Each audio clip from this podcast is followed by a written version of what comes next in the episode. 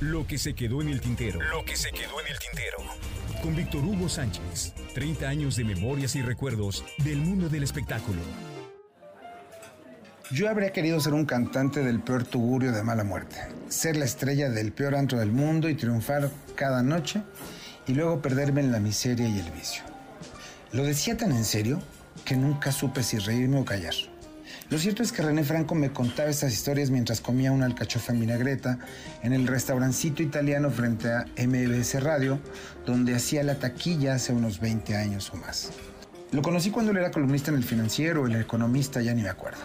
Y coincidimos en un concierto de Cecilia Toussaint en un lugar de la Corona del Valle y apenas platicamos dos, tres cosas. Varios años después, por mi chamba como Relaciones Públicas con Leonardo Stenberg, mi tiempo más lejano a la farándula, fui a buscarlo a Multivisión y me dijo que comiéramos en ese lugarcito italiano.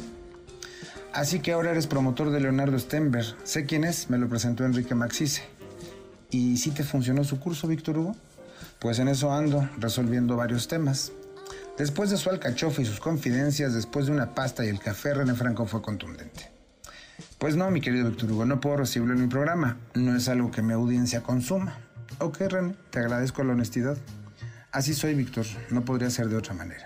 Y es que uno, como RP, pues trata, procura encontrar espacios para sus representados, no a diestra y siniestra, sino los que creemos adecuados para la difusión del proyecto en cuestión. Y cabe decir, en aquellos años yo quería que todo el mundo se enterara de la existencia del contraanálisis. Contra todo lo que pudiera creerse y desde entonces agradezco más un rotundo no que un pasguato déjame ver. Háblame la próxima semana. Luego vemos. Y con René Franco tengo eso. No hay medias tintas. Un sí es un sí y un no, eso. Un no. Rotundo. Y neta, se agradece mucho más.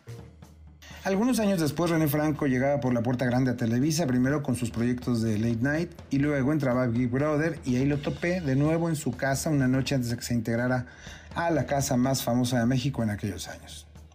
Parecía niño, entre nervioso y entusiasta nos presentaba a sus papás, así como su gran colección de juguetes de Star Wars, muñecos de acción, todo impecablemente bien empacado en sus cajas nuevecitos.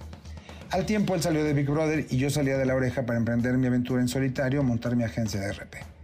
René, ¿me ayudarías con una entrevista con un fulano? ¿Quién es ese fulano, Víctor Hugo?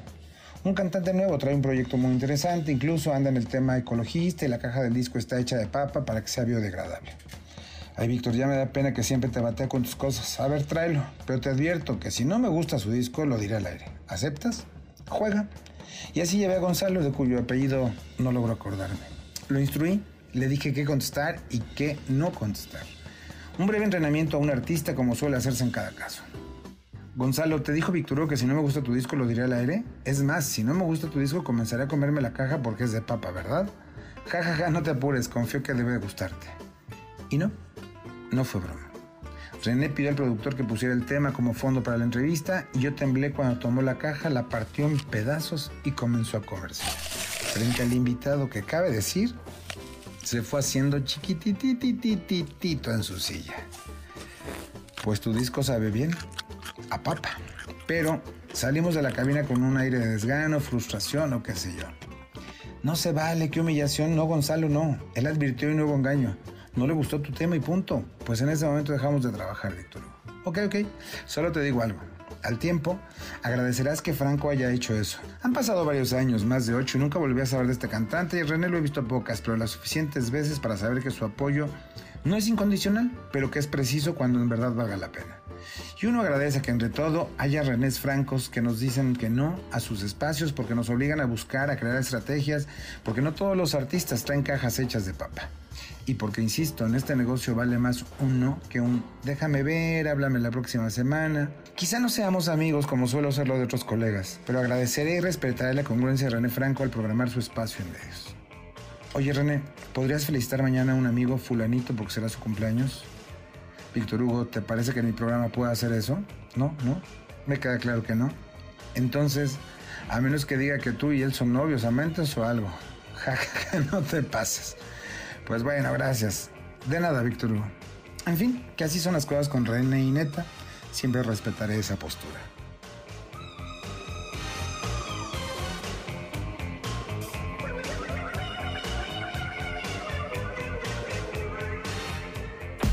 Lo que se quedó en el tintero. Lo que se quedó en el tintero.